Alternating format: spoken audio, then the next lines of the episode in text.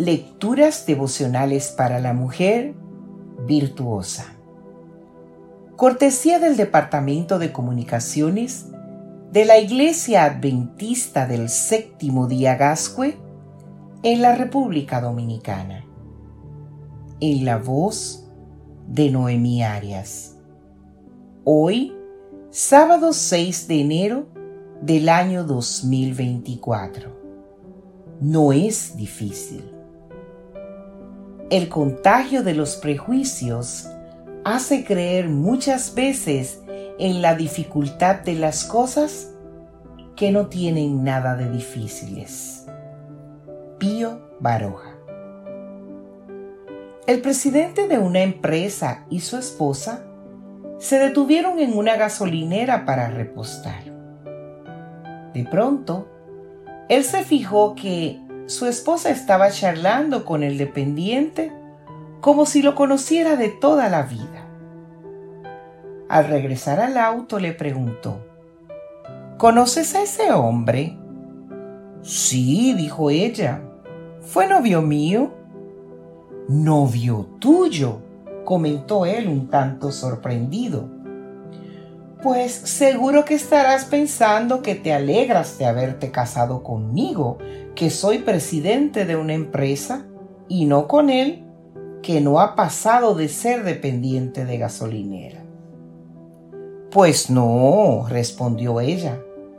Estaba pensando que si me hubiera casado con ese hombre, él hoy sería presidente de una empresa y tú serías dependiente de gasolinera. Si estás a punto de reírte, no lo hagas, porque es una historia triste. ¿Por qué digo triste? Porque esta mujer no dejó de verse a sí misma como esposa de.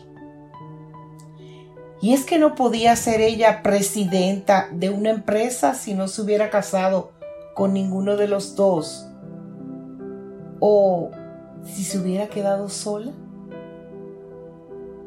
como mujeres, hemos de vernos como algo más que la sombra de un esposo. Y no estoy diciendo que sea malo estar casada con un presidente o que sea malo estar casada con un vendedor o ser una misma quien sirve la gasolina. Jesús no permitió que lo limitaran los recursos o los prejuicios sociales. Jesús ofrecía espacios a todos, sean hombres o fueran mujeres, en una época en que no se concebía que una mujer se sentara a los pies de un maestro, que una mujer ayudara a un varón no familiar con sus gastos, ni mucho menos que una mujer anduviera por ahí viajando con él. Sin embargo, Jesús anduvo por muchos pueblos y aldeas, anunciando la buena noticia del reino de Dios. Los doce apóstoles acompañaban a Jesús como también lo hacían algunas mujeres.